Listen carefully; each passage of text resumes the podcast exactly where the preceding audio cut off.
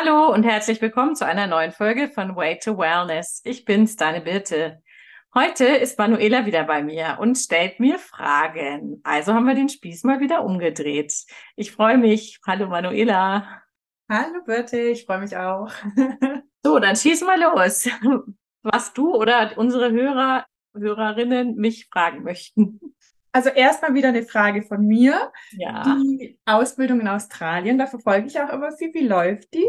Super. Ich habe vor zwei, drei Wochen mein erstes Essay abgegeben, das heißt meine erste Trimesterarbeit abgegeben mhm. und habe Freitag, glaube ich, das zurückbekommen, alles bestanden. Ja, yeah, ich darf weitermachen, alles super, habe wirklich gutes Feedback. Und gestern hatte ich ein Gespräch mit meiner Studienbetreuerin, also meiner zuständigen Dozentin, äh, und ja, das war auch total toll und äh, sie hat mir super Feedback gegeben und ja, macht richtig Spaß und ich freue mich jetzt schon auf die nächsten Workbooks und die nächsten Webinare und Vorlesungen. Ich mache jetzt erstmal so eine kleine Sommerpause bis Ende August, bereite mich auf meine ersten Übungsklienten vor. Ich habe nämlich jetzt schon im September mindestens zwei, wahrscheinlich mehr Übungsklientinnen und das sind zum Teil, also die, die jetzt schon fest sind, sind das Mitstudentinnen.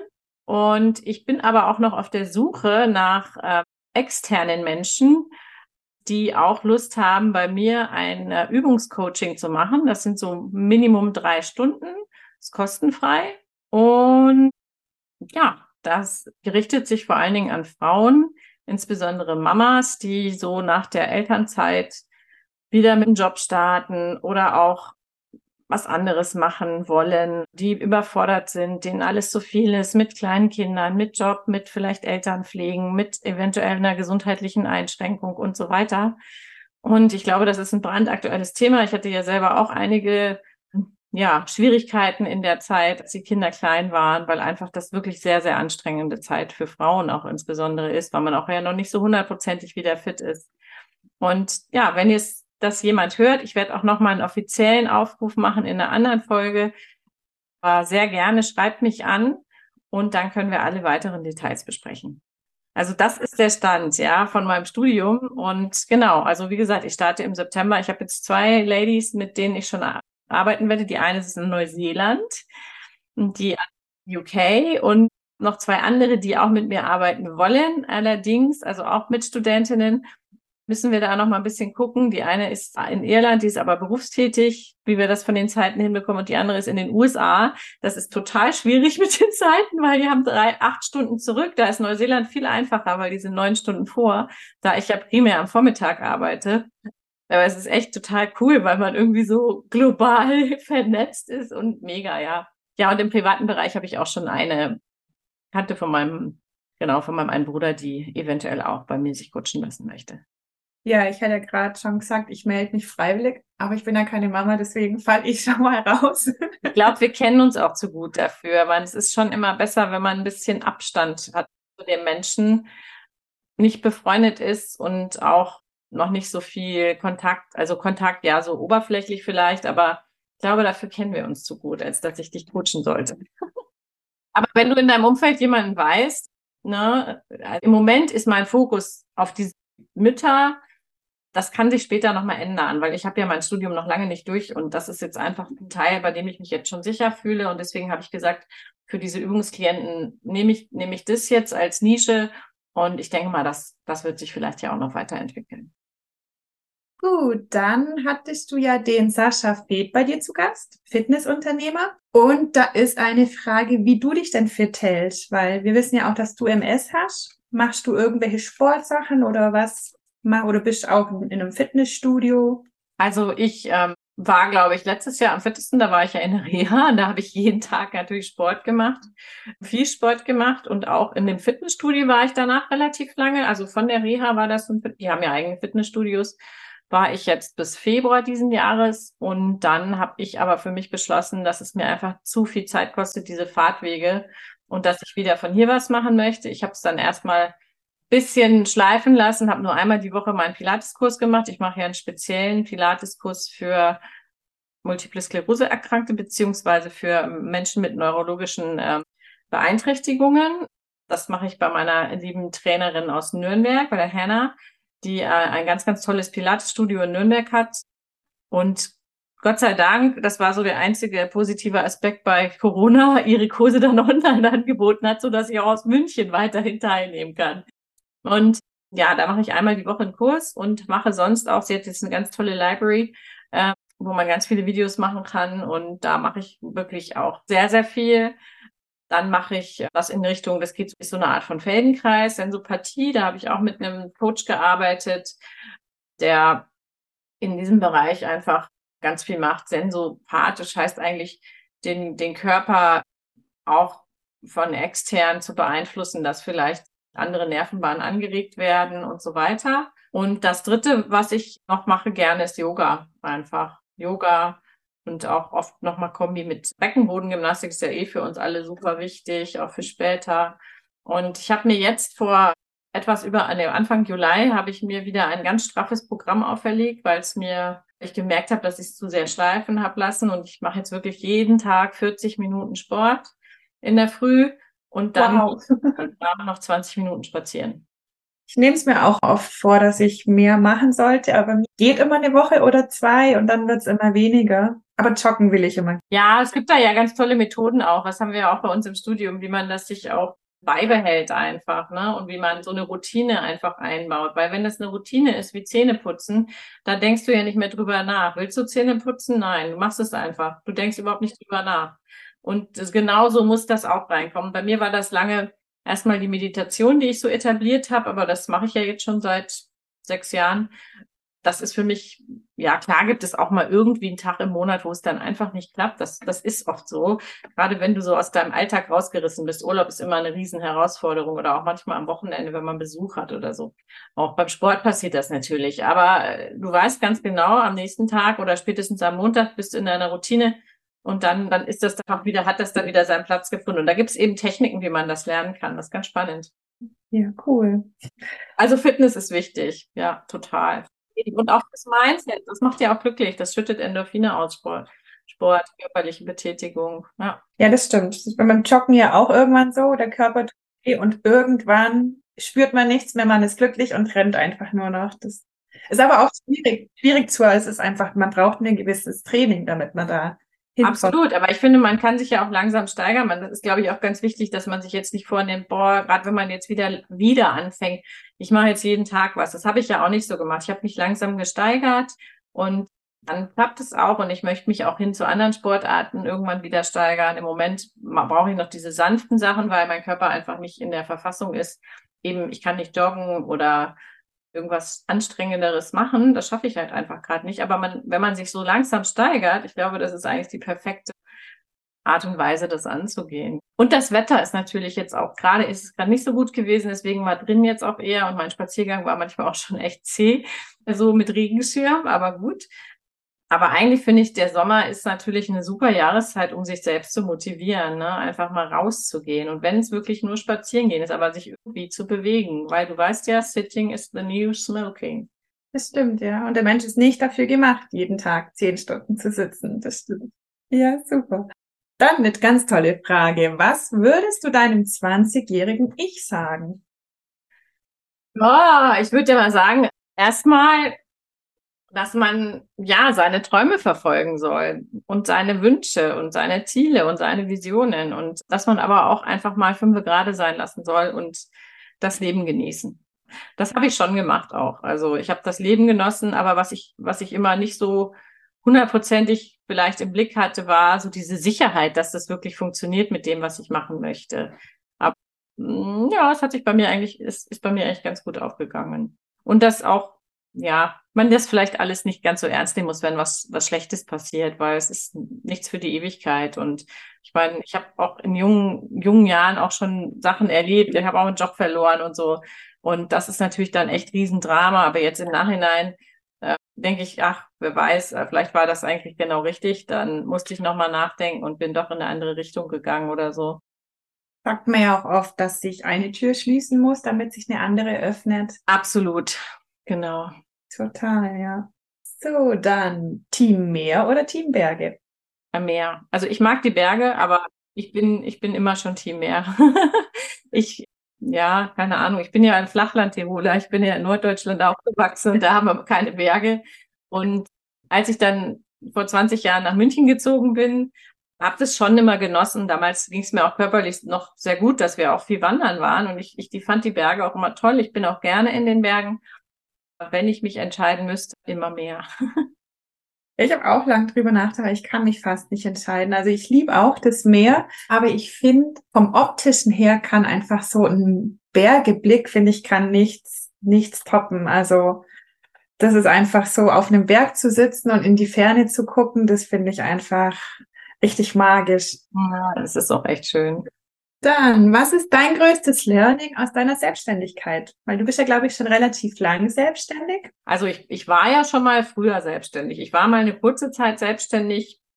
Am Anfang meines Studiums, das war so, ähm, nee, am Ende meines Studiums, Entschuldigung, für ein halbes Jahr. Da habe ich aber, das war eigentlich mehr so eine Überbrückungszeit. Also das war, da habe ich nur noch darauf gewartet, meine Abschlussprüfungen zu machen. Das war Anfang 2003 und äh, war auf Jobsuche und ich bin aber nicht der Typ, der dann einfach beim Amt hingeht und die Hände in den Schoß legt und wartet, dass da irgendwas kommt, weil das passiert sowieso nicht. Und ich habe in der Zeit halt viel als ähm, schon angefangen im Event Freelancing zu arbeiten. In Hannover gab es damals noch die großen Messen. Ich habe auf der CeBIT gearbeitet, Hannover Messe. Äh, ich habe Promotion gemacht und bei kleineren Events eben mitgearbeitet. Und ähm, damals war das aber alles noch so ja, noch nicht so alles in trockenen Tüchern, sage ich mal. Und ich habe dann, als ich mich 2012 selbstständig gemacht habe, gemerkt, wie toll das ist, wenn man einfach jemanden an der Hand hat, der einem hilft. Und ich hatte eine wunderbare Gründercoacherin in Nürnberg, die mich wirklich ganz lange begleitet hat und mit der ich mein, meine Eventagentur von der Pike auf aufbauen durfte und auch alles so gelernt habe, was jetzt auch gerade Finanzbuchhaltung und diese ganzen Geschichten angeht und da, da bin ich sehr, sehr glücklich drüber. Und das hat mir auch, mich auch eine gewisse Disziplin einfach gelernt. Und ich habe das auch immer sehr streng gemacht. Immer freitags die Buchhaltung und ne, also immer so, dass ich alles in trockenen Tüchern hatte. Das war einfach für mich wichtig, da so einen Rahmen zu haben. Und jetzt bin ich da auch ein bisschen lockerer, weil inzwischen bin ich ja wirklich seit jetzt elf Jahren mit der Agentur selbstständig. Jetzt kommt noch was Neues dazu mit dem Coaching. Es kommt wahrscheinlich ein Umbruch wird sich alles noch mal ein bisschen verändern bei mir. Aber was ich sehr, sehr schätze, ist einfach diese Freiheit zu haben, selbst zu entscheiden, wann gehe ich in den Urlaub, wann mache ich mal eine Pause. Und mit Kindern ist es einfach, also ich könnte mir überhaupt nicht vorstellen, noch mal in eine Anstellung zu gehen. Überhaupt nicht. Auch nicht Gleitzeit. Ich, ich, und auch jetzt, ich meine, ich arbeite hier auch im Network Marketing und das ist noch mal wieder anders, weil da ist man eigentlich noch freier weil wenn man eine normale, in Anführungsstrichen, Selbstständigkeit hat, wie ich mit meiner Agentur, da ist ja dann auch der Kunde immer irgendwie ein Chef. Ne? Da ist ja der Kunde auch der, der einfordert, du musst dann da erreichbar sein und da sein. Und im Network Marketing, da kannst du eigentlich so rausgehen, wie du möchtest und machst halt deine Termine, wann du magst und deine Veranstaltungen oder was auch immer. Das ist natürlich ein Luxus, ja. Und da, also das möchte ich alles nicht mehr missen. Ja, so geht's mir auch. Anfang habe ich immer gedacht, wenn das mit der Selbstständigkeit schief geht, dann kann ich ja easy wieder in eine Festanstellung gehen, weil ja auch zurzeit ein guter Arbeitnehmermarkt ist. Aber mittlerweile denke ich mir, wenn es schief geht, gehe ich wieder in ein Angestelltenverhältnis, denkt man, nein, auf gar nicht. Das ist eine richtig gruselige Vorstellung mittlerweile. Also da fühlt man sich einfach auch so dran. Das ist so, wieso? Wieso sollte ich wieder so einen Rückschritt machen? Ja, das war bei mir auch total skurril. Ich habe dann ja, als, als die Corona-Pandemie war, war es natürlich schwierig, gerade im Eventmanagement. Habe ich ja mit Network Marketing gerade erst angefangen. Mit Coaching hatte ich noch gar nichts zu tun. Und dann äh, habe ich mich auch wirklich beworben auf Stellen und Teilzeitstellen. Habe dann auch bei einer Firma, die wollten mich auch wirklich haben. Es war auch eine super Stelle, tolle Bezahlung. Und dann habe ich aber die Reißleine gezogen, habe gesagt, nee, irgendwie, das ist echt toll. Und meine, es war ja auch wirklich äh, schön, dass ich da in diese nächste Runde gekommen bin.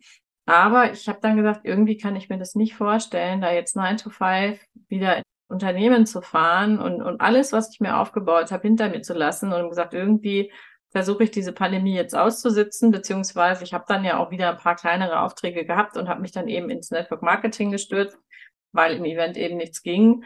Und das, ich bin heute so froh, dass ich diese Entscheidung getroffen habe, dann nicht wieder zurückzugehen. Ich glaube, manchmal braucht man vielleicht auch einfach nur so kurz die Bestätigung, ja, wir würden die nehmen und das reicht dann schon. Ja, es war halt auch eine wirklich unsichere Zeit. Total. Und wie lange das dauert. Und da kriegt man ja auch Angst, einfach so eine, so eine gewisse Existenzangst, ne?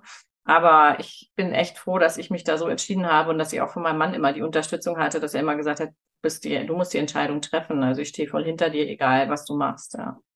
Ja gut, das weiß ich nicht. Also bevor die Pandemie war ich ja noch in meinem Angestelltenverhältnis und ich habe tatsächlich, war ich auch kurz selbstständig vorher und da wollte ich mich zuerst als Dreadlock-Stylistin selbstständig machen. Das ist komplett anderes, mega ganz anders, ja, weil ich einfach auch gern mit, mit Haaren was mache und ja auch selber Dreadlocks habe, aber ich dann einfach festgestellt habe, dass ich das auch nicht mag, dass ich mit fremd, also nicht, dass ich jetzt fremde Menschen nicht mag, aber einfach dieses zu jemandem nach Hause gehen oder immer fremde Menschen zu mir nach Hause einladen. Und mit dem Wohnmobil hat das auch nicht so funktioniert. Und ja, das war so mein, mein erster Karriereversuch. Was? Das ist echt sehr speziell. Muss man wahrscheinlich auch im Publikum finden, dass das macht, ne? Ja, das stimmt. Aber es gibt ja auch keine Friseursalons, die bieten sowas ja nicht an. Nee, die normalen Deutschen nicht, aber es gibt ja so Afro-Salons, ne? Die heißen ja oft so. Die bieten ja ganz oft auch diese Dreadlocks und Rastas und die anderen Techniken an, ne? Das ist ja in den USA ist es sehr verbreitet, weil es natürlich da eine sehr große afroamerikanische Gruppe gibt oder Bevölkerung und die haben ja ganz andere Haarstrukturen, die haben ja auch ganz andere Friseure. Aber das ist ja das Problem. Also ich hatte auch meine ersten Dreadlocks, habe ich mir auch in einem Afro-Shop machen mhm. lassen. Aber die können mit europäischem Haar nicht so gut umgehen ja, ja, mit dem afrikanischen Haar. Und ich hatte hinterher einfach, ich musste alles wieder aufmachen, weil es einfach total anders, also ganz anders funktioniert wir müssen ja das ja mit der, mit der Häkelnadel und das muss da ja, also das geht ganz anders. Ah, okay, cool. Ja, siehst du, das sind so Feinheiten, da kennen wir nie aus, aber du bist es ja nicht geworden und du darfst dir deinen eigenen machen und Freunden und sowas mache ich schon. Das mache ja, ja. Also ein Hobby ist es halt. Aber nur Dreadlocks, keine Rastas. Äh, also tatsächlich hat mich auch eine Freundin letztes Mal gefragt, ob ich ihr Rastas reinflechte. Aber ich bin auch nicht so schnell im Flechten. Also die Profis, die das machen, die so flechten dir so einen, so einen Zopf bis zum Po in, keine Ahnung, in einer Minute. Und ich hätte da wahrscheinlich zehn. Und wenn ich dann den ganzen Kopf flechte, dann bräuchte ich ja wahrscheinlich 20 Stunden oder so. Da musst du da ein bisschen üben. ja.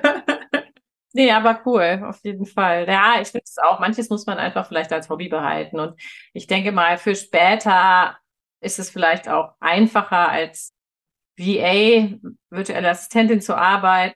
Während Corona hätte das ja dann auch wieder nicht funktioniert, weil das ja dann die gleiche Beschränkung war wie Friseure. Hätte nicht funktioniert zu der Zeit. Aber das wusste ich damals ja noch nicht. Das kam dann erst hinterher. Aber also es war dann im Endeffekt eine gute Entscheidung. Obwohl es ja eigentlich, es hat nicht funktioniert, weil ich dann doch nicht mehr wollte, aber die Tür ist zugangen. Aber jetzt ist anderes ja wieder aufgegangen. Genau, weil auch alles easy sozusagen. Ja, schön. Ja, cool. Hast du noch eine Frage? Eine schaffen wir noch, glaube ich.